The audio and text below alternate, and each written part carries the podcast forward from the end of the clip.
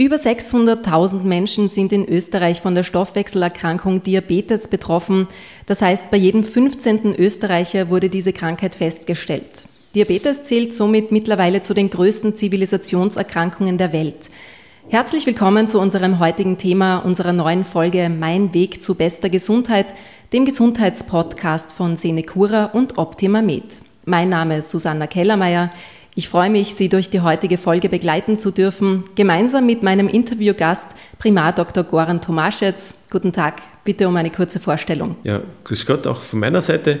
Äh, wie gesagt, mein Name ist Goran Tomaschetz. Ich bin halb Österreicher, halb Kroate, äh, bin aber in Österreich geboren, aufgewachsen und bin seit mittlerweile acht Jahren hier im Rehabilitationszentrum Hallein äh, tätig wo wir ja auf äh, Stoffwechselerkrankungen, äh, vorwiegend natürlich auch Diabetes und Adipositas spezialisiert sind. Diabetes mellitus, so heißt die verbreitete chronische Stoffwechselerkrankung in der Fachsprache. Viele kennen sie auch als Zuckerkrankheit. In dieser Ausgabe des Podcasts Mein Weg zu bester Gesundheit widmen wir uns der Frage, was Diabetes überhaupt ist. Welche Arten der Krankheit gibt es? Wo liegen die Ursachen und welche Menschen sind überwiegend von Diabetes betroffen? Wir schauen uns die Therapien von heute an und zu guter Letzt, das Coronavirus verursacht auch bei vielen Diabetespatientinnen und Patienten große Verunsicherung. Was bedeuten das neuartige Virus und die Lungenkrankheit Covid-19 für von Diabetes Betroffene? Zu Beginn steht heute die Frage, was Diabetes für eine Erkrankung ist. Ich als Außenstehende und medizinischer Laie weiß, Diabetes ist nicht gleich Diabetes. Es gibt zwei Arten der Erkrankung Typ 1 und Typ 2. Wie unterscheiden sich diese Typen vom Verlauf und auch von ihrer Entstehung her? Was passiert da genau im Körper? Grundsätzlich muss man äh, sagen, Diabetes ist eine Stoffwechselerkrankung und bei allen Erkrankungen, die es gibt in diesem Feld, äh, ist das Gemeinsame eine Erhöhung der Blutzuckerwerte. Es gibt eine Unterscheidung eines Typ 1 Diabetes, eines Typ 2 Diabetes, eines Gestations- oder Schwangerschaftsdiabetes und es gibt seltenere Diabetesformen, die durch Medikamente verursacht werden, durch Bauchspeicheldrüsenentzündungen, äh, durch äh, Operationen und so weiter. Also ich möchte gar nicht auf die seltensten Erkrankungen jetzt eingehen. Der Typ 1 Diabetes ist eine Erkrankung, die durch, wo es zu einem absoluten Insulinmangel kommt. Die genauen Ursachen, was dazu führt, äh, sind nicht restlos geklärt. Wir haben Hinweise darauf, dass äh, unser Immunsystem fehlgeleitet wird durch äh, gewisse Viren, darunter dazu zählen auch zum Beispiel Coxsackie-Viren, die banale Infekte machen können, die dazu führen, dass wir, wenn wir mit diesen Viren in Kontakt kommen, dass wir Antikörper aufbauen, die dann schlummern. Und wir sprechen ja auch, der Diabetes ist ein, Typ 1 ist eine Autoimmunerkrankung, also körpereigenes Gewebe wird als fremd erkannt. Und dann kann es zu einer Zerstörung der Beta-Zellen in den langen Handschnitzeln in der Bauchspeicheldrüse kommen. Dadurch wird kein Insulin mehr produziert und äh, das Insulin, das der Körper nicht mehr produziert, muss von außen zugeführt werden. Es gibt keine andere Therapie für den Typ 1 Diabetes.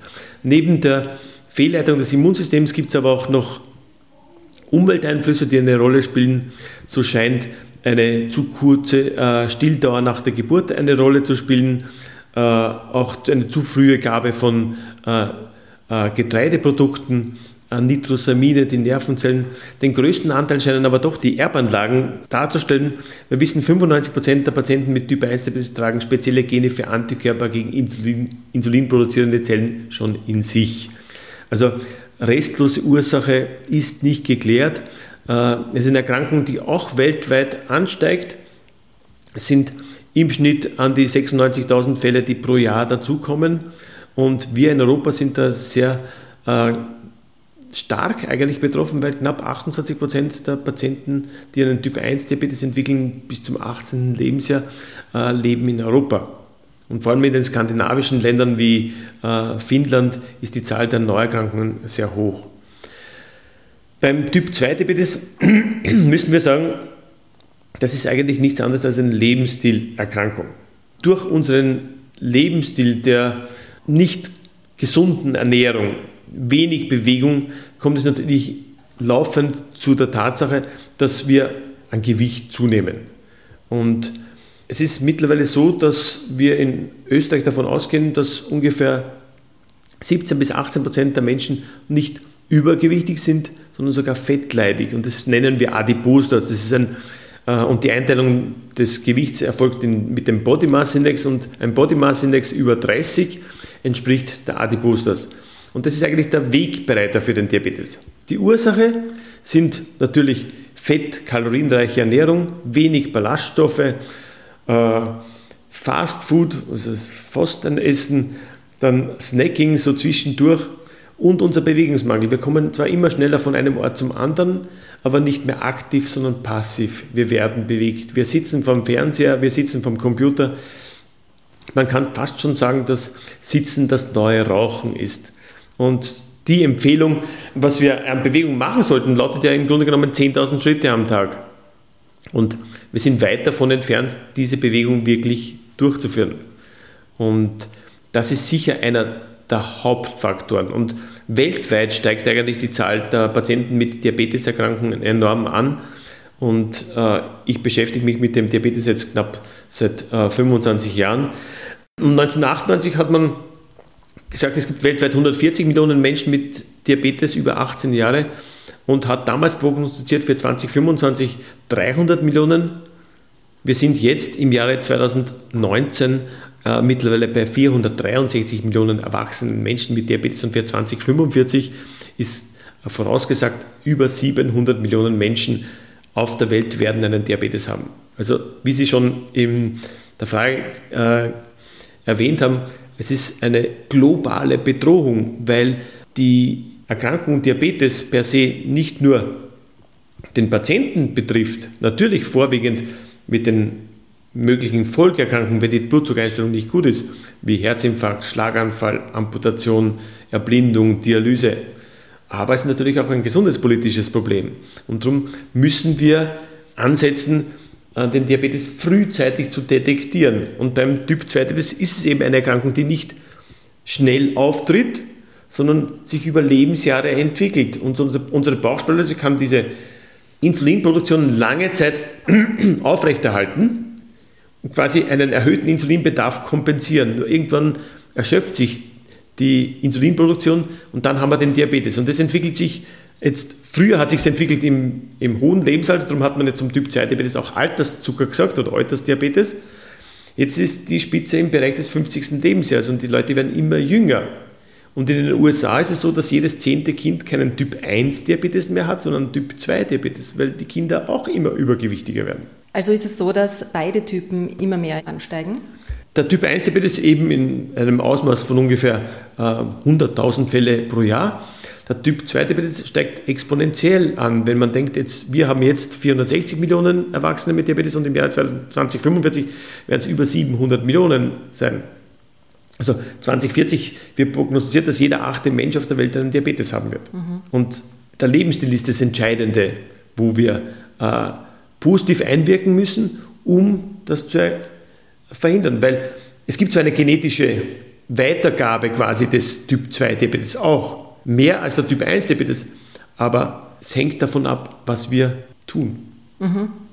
Also die Voraussetzungen für den Diabetes Typ 2 müssen auch da sein, genetisch. Ja, die sind vorhanden und wenn beide Elternteile das gehabt haben, ist die Wahrscheinlichkeit bei knapp 75 Prozent. Aber es hängt wieder von meinem Lebensstil ab.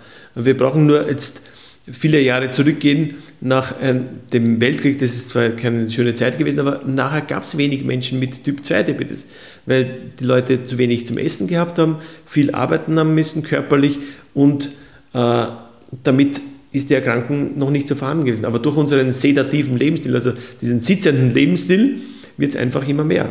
Eine Sonderform, Sie haben es schon erwähnt kurz, ist der Schwangerschaftsdiabetes. Warum ist es so wichtig, den im Mutter-Kind-Pass vorgesehenen Glukosetoleranztest zu machen und mit welchen Risiken ist Schwangerschaftsdiabetes verbunden? Ja, wir wissen, äh, dass, oder wir haben seit 2010 einen verpflichtenden Zuckerbelastungstest im Mutter-Kind-Pass verankert. Und seither wissen wir ungefähr, dass 12 bis 15 Prozent der Frauen einen Schwangerschaftsdiabetes entwickeln. Und dieser Schwangerschaftsdiabetes entsteht im Prinzip dadurch, dass äh, es zu einem erhöhten Insulinbedarf während der Schwangerschaft, bedingt durch die Schwangerschaftshormone, kommt. Und dieser Insulinbedarf, der das zwei- bis dreifache des normalen ausmacht, kann nicht von jeder Frau äh, quasi produziert werden. Und äh, in der 24. bis 28. Schwangerschaftswoche ist dieser äh, Glukosetoleranztest verpflichtend durchzuführen, weil wir wissen, dass wenn der Zucker bei der Mutter im Blut hoch ist und die Versorgung des Kindes erfolgt über die Nabelschnur, dann geht der Zucker als Molekül durch die Plazentaschranke durch. Ist als Molekül klein genug. Nur das Insulin von der Mutter ist als Molekül zu groß und kann da nicht durch. Und dem Kind wird viel Zucker angeboten und das Kind im Mutterleib kann selbst schon Insulin produzieren. Also es wird selbst Insulin produzieren, wird dadurch im Mutterleib wachsen. Eine erhöhte Infektionsgefahr ist gegeben und natürlich, wenn ein Kind sehr groß ist im Mutterleib, besteht natürlich auch eine große Gefahr für Geburtskomplikationen. Deswegen ist es wichtig, dass man die Zuckereinstellung in der Schwangerschaft äh, gut macht, um diese Komplikationen zu verhindern. Gleichzeitig haben wir aber das Problem, dass mit der Entbindung zwar der Diabetes meistens weg ist, aber nachher wird nicht mehr geschaut.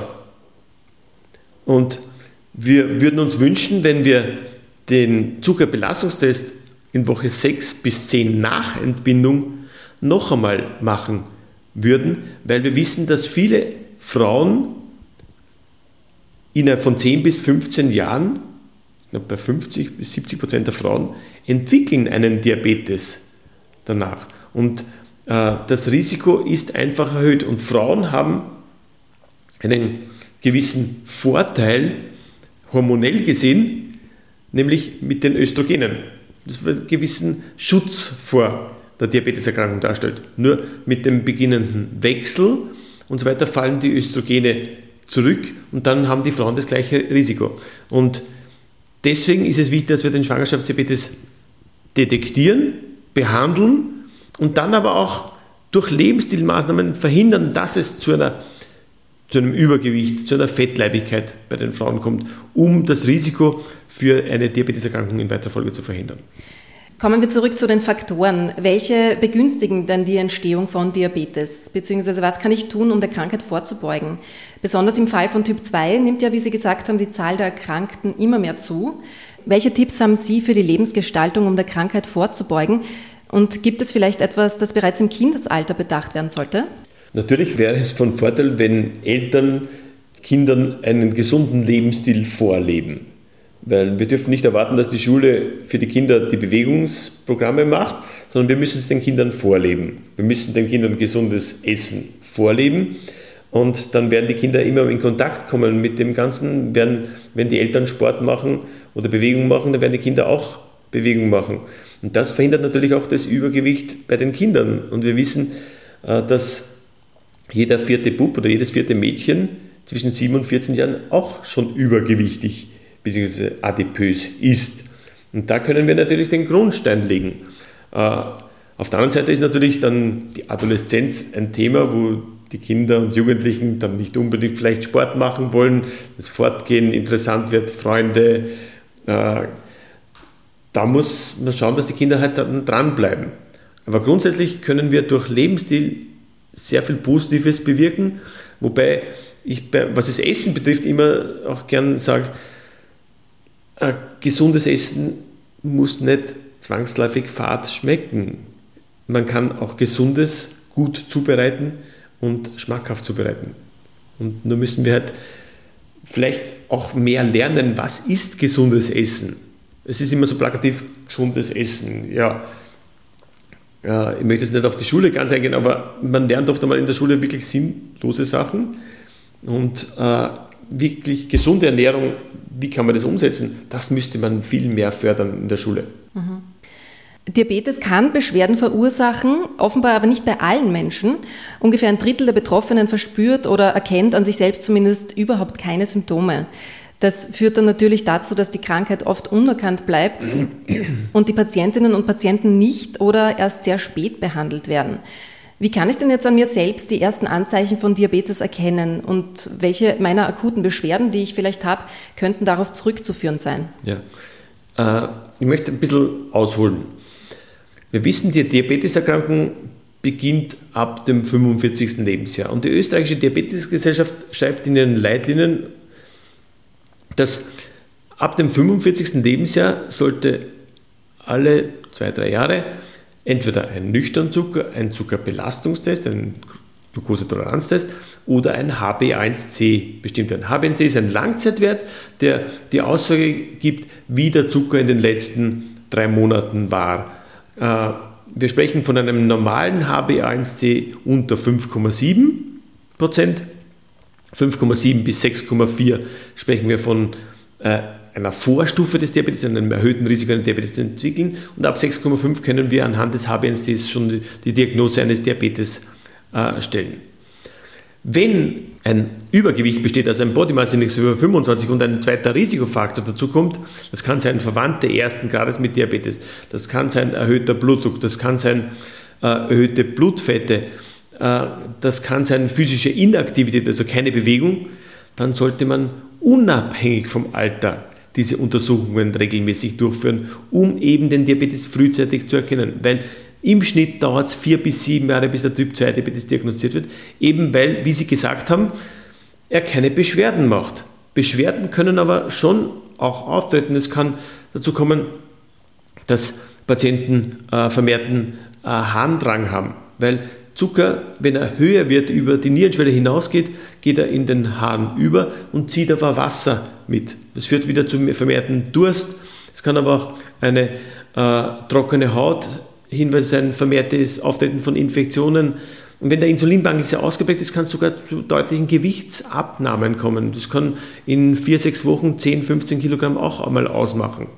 Aber viele Patienten, eben weil sich der Diabetes sehr langsam entwickelt haben, gar keine Beschwerden. Und deswegen wird er bei uns ja immer noch so äh, bagatellisiert, der Diabetes. Werden die für die Diagnose äh, wichtigen Werte bei der gesunden Untersuchung, bei der jährlichen auch ermittelt? Äh, bei der gesunden Untersuchung erfolgt nur die äh, Bestimmung des nüchternen Blutzuckerwertes. Äh, eine weitere äh, Diagnosestellung erfolgt in der gesunden Untersuchung nicht. Man könnte sie natürlich erweitern, wenn die Anamnese in die Richtung erfolgt, dass vielleicht äh, Adipositas besteht, eben Risikofaktoren wie erhöhter Blutdruck, erhöhte Blutfette, sollte man natürlich dem weiter nachgehen. Das ist mhm. eben mit diesem äh, Vorab schauen, ob eine Diabeteserkrankung vielleicht schon im Entstehen ist. Je früher wir die Erkrankung natürlich erkennen, umso, eher, umso leichter kann man sie behandeln, auf der einen Seite, und umso eher kann man natürlich auch Folgeschäden äh, verhindern. Wir wissen, dass viele Patienten bei Diagnosestellung schon Folgeschäden haben im Bereich des Augenhintergrunds, im Bereich der Nieren. Also im Augenhintergrund sind es Netzhautveränderungen. Äh, Im Bereich der Nieren ist es der erste Hinweis für eine Nierenschädigung ist der Verlust von kleinsten Eiweißmengen im Hahn. Sogenannte Nervenschädigungen äh, können natürlich äh, dann schon vorhanden sein und äh, deswegen frühzeitig erkennen, kann ich frühzeitig leichter natürlich therapieren und brauche nicht eine erweiterte Therapie. Und die primäre Therapie, also die beiden Grundsäulen der Diabetestherapie sind Ernährung und Bewegung. Und die weitere Therapie baut auf diesen zwei Grundsäulen auf. Wenn das funktioniert, tun wir uns Mediziner natürlich leichter, die Medikamente dazu zu geben. Und es gibt eine Fülle an Medikamenten, die wir den Patienten mittlerweile geben können. Äh, in den letzten 20 Jahren sind sehr viele Medikamente, auch Medikamentengruppen auf den Markt gekommen, wo wir Patienten jetzt individuell therapieren können. Aber Grundsäulen bleiben Einhaltung der Ernährung, regelmäßige körperliche Aktivität. Mhm. Es muss nicht Sport sein, es geht einfach um diese 150 Minuten pro Woche. Und ein, ein Motto, das mir persönlich sehr gut gefällt, ist das Motto 23,5. Man Was bedeutet das? Für Familie, für Essen, für Arbeit äh, und für alles andere 23,5 Stunden zur Verfügung. Und wenn man täglich eine halbe Stunde Bewegung macht, dann kann man sehr viel Positives für sich selbst bewirken. Weil ich sage immer, Bewegung ist nicht nur für den Körper gut, sondern es ist auch Psychohygiene. Es ist auch für die Seele gut, wenn man Bewegung macht. Wenn man in der Natur geht, äh, dann kommt man oft einmal auf andere Gedanken und kann den Stress, und Stress ist ja auch ein Faktor. Stress kann auch zur Zuckererhöhung äh, führen, äh, zur vermehrten Ausstattung von Stresshormonen. Aber Stress kann man nicht messen. Alles andere können wir im Blut messen, aber wie wollen Sie Stress messen? Aber Stress hat natürlich auch einen äh, Faktor. Und gerade bei Frauen spielt der Stress eine große Rolle, weil Frauen haben immer noch, auch wenn die Gleichberechtigung, wie ich gestern gehört habe, äh, seit 1975 durch den äh, Justizminister Bruder eigentlich fest, gesetzlich festgelegt wurde, aber die Doppelbelastung ist immer noch für Frauen da. Haushalt, Kinder, Mann. Ja. Das, ist also das ist eine Dreifachbelastung. genau. Aber das ist natürlich auch eine Rolle und deswegen sind Frauen sicher, was den Stress betrifft, noch ein bisschen gefährdeter, weil sie auch nicht unbedingt die, vielleicht nicht die Ausbildung haben, dann auch nicht das, den sozialen Hintergrund haben, oft einmal vielleicht auch alleinerziehend sind und da spielt es natürlich auch, was die Entwicklung des Diabetes betrifft, durch dann einfache Ernährung, billigere Ernährung äh, dann eine Rolle. Wie sieht es denn in Österreich überhaupt mit dem Geschlechterverhältnis der von Diabetes Betroffenen aus? Und vielleicht auch gleich in welchem Alter ist es am wahrscheinlichsten zu erkranken und wie oft sind Kinder davon betroffen? Ja. Äh, das Geschlechterverhältnis ist nahezu ausgeglichen. Es sind zwar in jüngeren Jahren mehr Männer, aber Frauen sind nahezu gleich. Äh, grundsätzlich beginnt die Diabeteserkrankung, der Typ 2 Diabetes, ab so ungefähr dem 50. Lebensjahr. Das hat sich aber in den letzten Jahren nach unten entwickelt. Äh, was die Kinder betrifft, so gibt es, also was den Typ 1 Diabetes betrifft, gibt es bei uns ungefähr 30.000 Typ 1 Diabetiker in Österreich. Das sind ungefähr 3.000 Kinder, die da äh, einen Typ 1 Diabetes haben. Also die genauen Zahlen jetzt, äh, was die Kinder betrifft, sind nicht so hoch, weil es auch eine ganz andere Erkrankung de facto ist. Und was wir noch ein Problem haben, wir haben eine sehr hohe Dunkelziffer. Wir haben zwar die 600.000 Diabetiker, die wir haben, wahrscheinlich sind es eh schon mehr, aber wir haben eine Dunkelziffer von 140.000 bis 250.000 Menschen, die es haben, aber noch gar nicht wissen. Mhm. Wo der Diabetes dann im Rahmen von äh, Spitalsaufenthalten, im Rahmen von Entzündungen oder auch Operationsvorbereitungen plötzlich diagnostiziert wird. Und dann stehen die Patienten natürlich vor der Tatsache, ne, die Operation, die ich jetzt bekommen sollte, kann nicht gemacht werden, weil ich jetzt einen Diabetes habe. Und zuerst muss der Diabetes eingestellt werden. Also Sie haben gesagt, viele Patientinnen und Patienten kommen erst nach einigen Jahren zufällig darauf, an Diabetes erkrankt zu werden, zum Beispiel nach einem Unfall oder Krankenhausaufenthalt. Manche haben aber auch aufgrund von Symptomen oder auch Fällen innerhalb der Familie die Vermutung, an Diabetes oder einer Vorstufe zu leiden. Und wenn ich in so einem Fall zu meiner Hausärztin oder zu meinem Hausarzt gehe, wie schaut denn da der Weg zur Diagnose aus? Natürlich erst einmal das Gespräch mit dem Patienten, damit ich eine Anamnese erheben kann, damit ich auch sehen kann, wie schaut es in der Familie aus. Und dann ist grundsätzlich einmal äh, die Kontrolle mit einer Blutabnahme, wo man mal nüchtern Zucker macht einen Zuckerbelastungstest bzw. den HbA1c. Die einfachste Methode ist der HbA1c, deswegen, weil es eine Blutabnahme ist.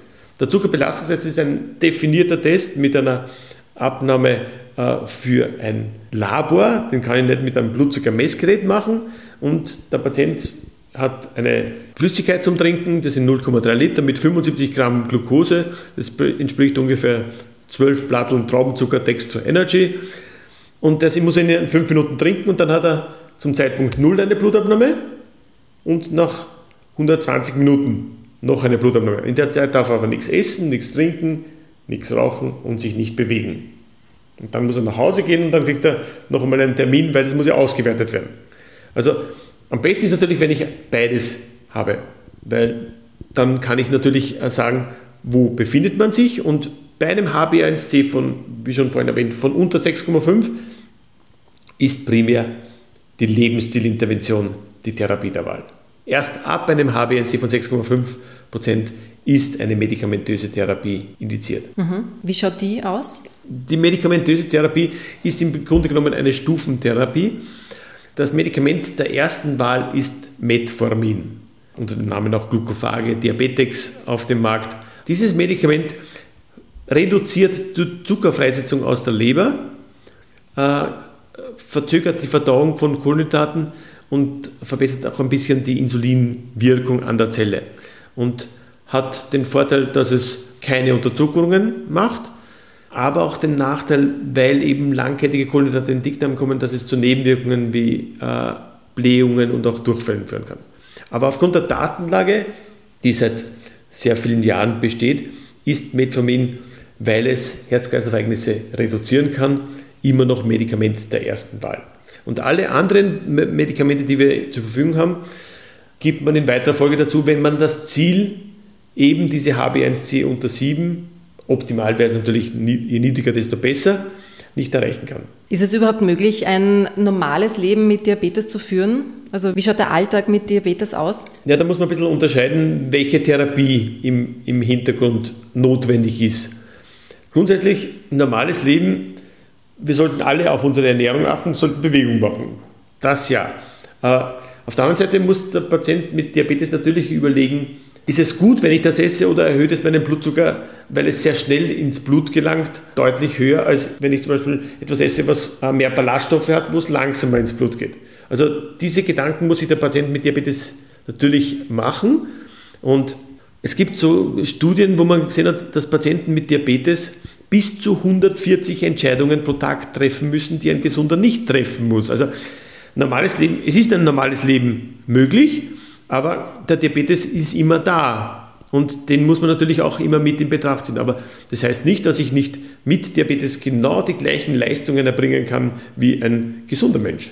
Mhm. Und es gibt Spitzensportler, die haben einen Diabetes, die haben Spitzenleistungen äh, erbracht. Man braucht nur an den Gewichthebern, Matthias Steiner, denkt er zwar nicht für Österreich die olympische Goldmedaille im Gewichtheben errungen, sondern für Deutschland, aber der hat mit 18. Lebensjahr einen Typ 1 Diabetes entwickelt. Und es gibt viele andere Beispiele, wo man weiß, dass sie einen Diabetes haben und trotzdem Höchstleistungen erbringen.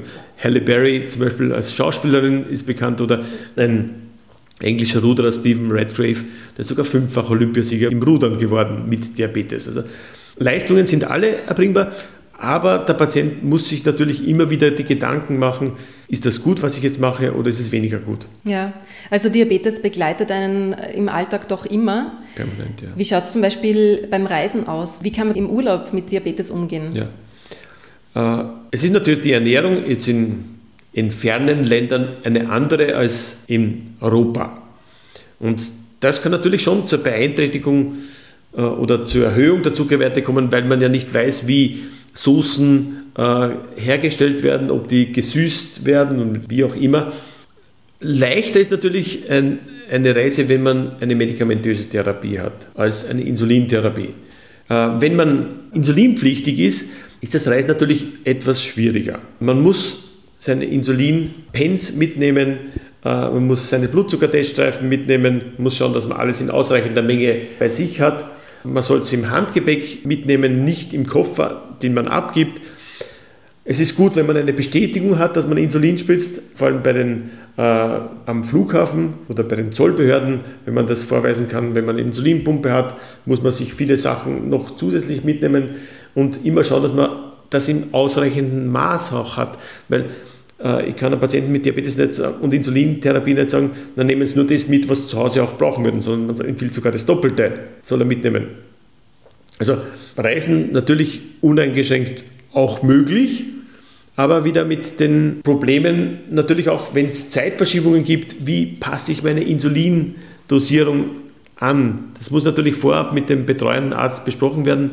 Wohin reise ich? Heißen die Medikamente, die ich jetzt hier einnehme, auch gleich in dem Land? Nicht alle Insuline heißen gleich. Wenn ich nur zum Beispiel das Insulin Insulatat hernehme, das heißt nur in Österreich Insulatat, in, in Italien und in Deutschland heißt es Protafane.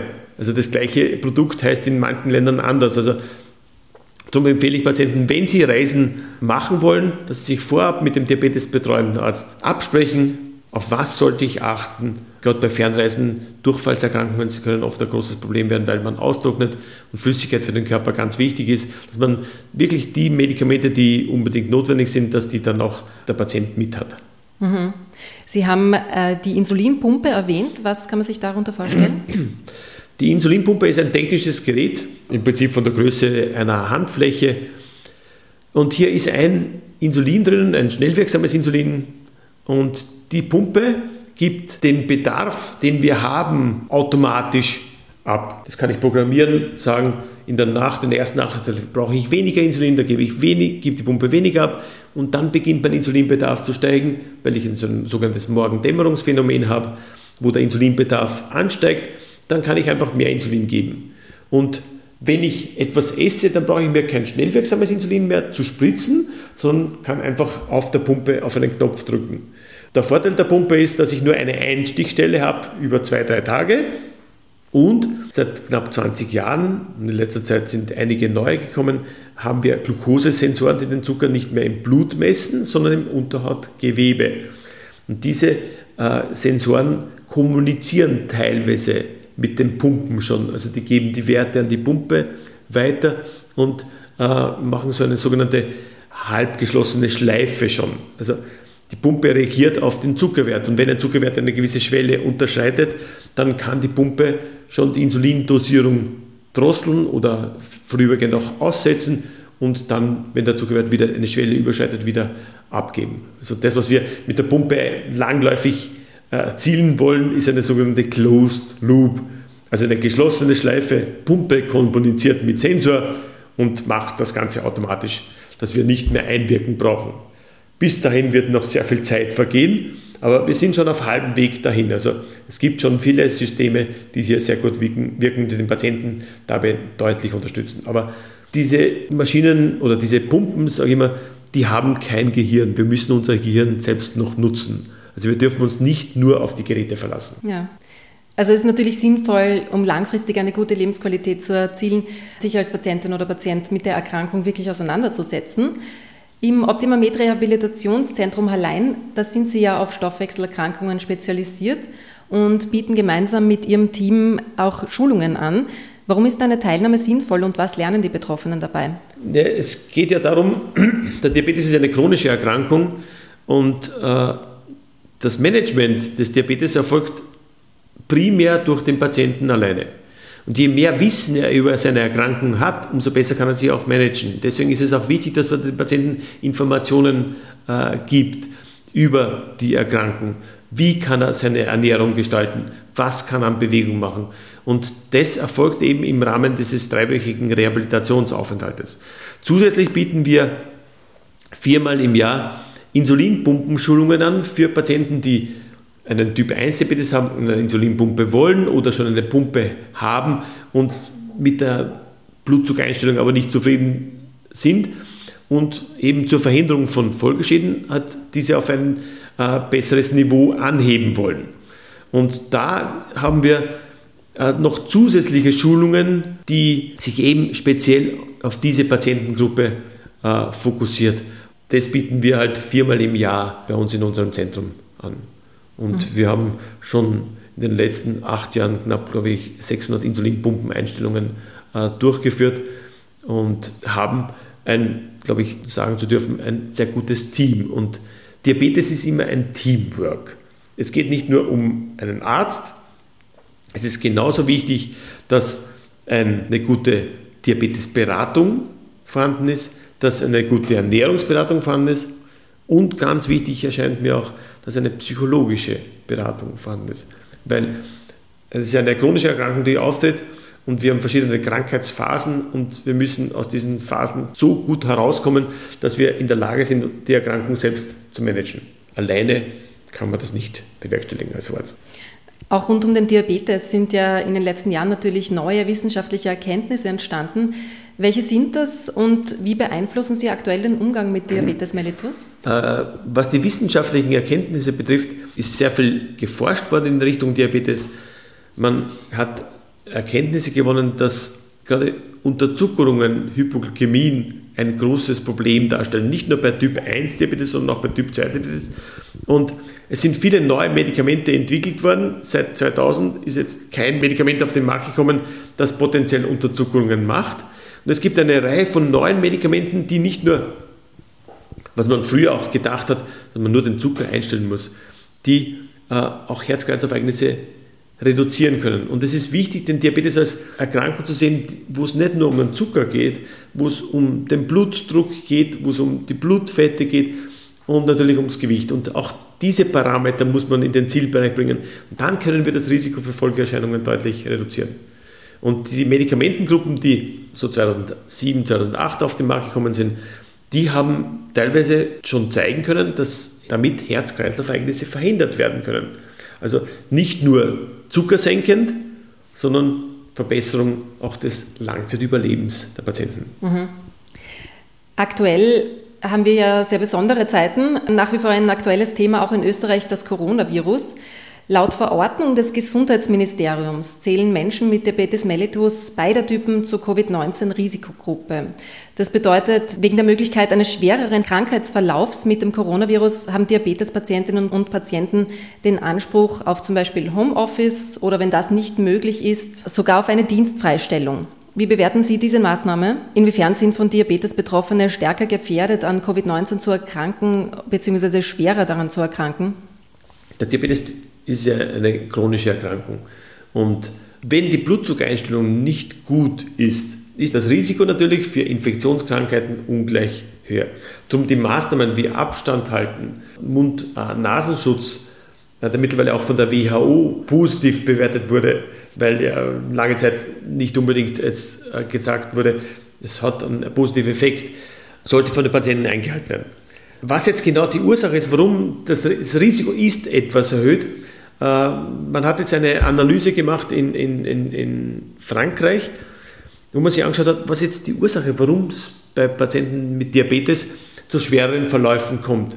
Und da ist man zu, einem Schluss gekommen, das ist jetzt eine kleine äh, Arbeit, aber dass das Gewicht der Patienten doch eine Rolle zu spielen scheint. Also die Blutzuckereinstellung spielt sicher eine Rolle, weil es äh, eben das Risiko für Infektionen höher ist. Aber was genau dahinter steckt, warum, da tappen wir leider immer noch im Dunkeln. Mhm. Es gibt auch von der österreichischen Diabetesgesellschaft abgedatete Leitlinien, was die Therapie betrifft, wo man mehr fokussiert auf das Vorhandensein schon von Herz-Kreislauf-Erkrankungen, dass man eben diese Medikamente forciert, die nachweislich gezeigt haben, dass sie Herz-Kreislauf-Ereignisse reduzieren können. Also die Verunsicherung ist auf jeden Fall groß, auch bei Menschen, die an Diabetes erkrankt sind. Was empfehlen Sie ihnen, solange das Coronavirus in Österreich zirkuliert und bis es dann eine Impfung dagegen gibt? Regelmäßiges Händewaschen, Händedesinfektion, Mund-Nasenschutz, größere Menschenansammlungen meiden, Abstand halten, glaube ich, sind die wichtigsten äh, Sachen. Was die Impfung betrifft, wissen wir nicht, wann eine Impfung am Markt sein wird. Es gibt zwar viele Firmen, die daran forschen, aber man, aus realistischer Sicht darf man, glaube ich, nicht vor Frühjahr 2021 eine Impfung erwarten. Ja, Diabetes ist also eine Erkrankung, die sehr viele von uns betrifft. Wir können aber was tun, um das Risiko im Laufe unseres Lebens davon betroffen zu sein einzudämmen. Nochmal eine ganz kurze Zusammenfassung. Wie schauen die Symptome aus bei Diabetes? Welche Risiken gibt es? Und wie können wir vorbeugen? Also Hinweise auf eine Diabeteserkrankung sind ein häufigeres Handlassen, Infektionen, Juckreiz, trockene Haut, Gewichtsabnahme. Wenn das der Fall ist, sollte man sofort zum Arzt gehen. Grundsätzlich geht es mir aber vor allem auch um die Prävention, regelmäßig die gesunden Untersuchungen durchführen und wenn Risikofaktoren bestehen, und das wissen ja die behandelnden Ärzte auch, dann sollte in Richtung Diabetes gefahndet werden. Wir müssen mehr Patienten durchschauen, um eine Diabeteserkrankung frühzeitig zu diagnostizieren. Eben, wie gesagt, wenn ein Body Mass Index über 25 ist und ein zweiter Risikofaktor dazu kommt, wie physische Inaktivität, Verwandte ersten Grades mit Diabetes, erhöhter Blutdruck, erhöhte Blutwerte. Grundsätzlich ist der Lebensstil das Entscheidende. Regelmäßige körperliche Aktivität ist das potenteste Medikament in Diabetologie. Nur um es mit vielleicht einem Beispiel zu hinterlegen, wir wissen aus Statistiken, und die Amerikaner machen ja für alle Statistiken, die 19 häufigsten Todesursachen. Nummer 1 ist erhöhter Blutdruck. Nummer 2 ist Rauchen. Nummer 3 ist Diabetes, erhöhter Blutzucker. Nummer 4 ist physische Inaktivität, keine Bewegung. Also Bewegung ist irrsinnig potent äh, und das müssen wir wieder machen. Und wir müssen schauen, dass wir wegkommen von dem Fastfood-Essen, das sich ja überall ausbreitet, ob das jetzt die Burgers sind oder Kebab oder Würstel, ist egal. Wir müssen schauen, dass wir wieder gesunder essen, dass wir mehr Gemüse, mehr Salat essen, weniger Fleisch und Wurstprodukte essen. Und wenn wir das tun, dann sollten wir das natürlich auch unseren Nachkommen, unseren Kindern auch vermitteln, dass die einen Grundstein legen können für ein gesundes Erwachsenwerden und auch ein langes Leben mit gesund verbrachten Lebensjahren. Gibt es noch etwas, das Sie sich für die Zukunft im allgemeinen Umgang mit dem Thema wünschen? Wünschen würde ich mir, dass der Diabetes von der österreichischen Gesundheitskasse als wichtiger erkannt wird, dass es bessere Strukturen gibt, um Patienten mit Diabetes zu behandeln, dass sie wirklich von Ärzten betreut werden, die sich damit permanent beschäftigen, um eine möglichst gute Blutzuckereinstellung zu erzielen. Das ist jetzt keine Kritik an den stehenden Strukturen, an den Ärzten, sondern wir brauchen noch zusätzliche Strukturen, weil es eine Volkskrankheit ist. Wenn wir davon ausgehen, 600.000, 700.000 Österreicher haben einen Diabetes, dann sind es nicht wenige Patienten. Und die brauchen eine gute Betreuung. Die brauchen keine 5-Minuten-Medizin, die brauchen eine Medizin, wo sie Fragen stellen können, wo sie geschult werden und Informationen bekommen, um ihre Erkrankung selbst managen zu können. Mhm. In welche Richtung glauben Sie, kann sich die Diabetestherapie in den nächsten Jahren noch entwickeln? Es gibt viele neue Medikamentenentwicklungen, die in den nächsten Jahren kommen. Äh, es konzentriert sich das Ganze nicht nur auf Medikamente, die den Diabetes selbst therapieren, sondern auch auf Erkrankungen, zum Beispiel der Leber. Wir wissen, die Fettleber, der typisch österreichische Befund, stellt ein großes Problem dar, weil durch die Fettleber kommt es zu einer verschlechterten Insulinwirkung, die sogenannten Insulinresistenz. Und da werden sicher Neuentwicklungen kommen, die auf anderen Ansatzpunkten äh, einwirken, um das Risiko für Folgeschäden durch den Diabetes auch zu minimieren. Besten Dank, dass Sie Ihr Expertenwissen heute hier zur Verfügung stellen. Das war die vierte Ausgabe von Mein Weg zu bester Gesundheit mit unserem heutigen Gast Primar Dr. Goran Tomaschetz. Anlässlich des Tages des Cholesterins am 19. Juni beschäftigt sich Martin Hammerl im Podcast Nummer 5 kommende Woche damit, wie wir unseren Cholesterinspiegel im Griff behalten. Bei Fragen schicken Sie ein E-Mail an podcast.optimamed.at. Weitere Informationen gibt es auch auf der Facebook-Seite von OptimaMed. Bis zum nächsten Mal.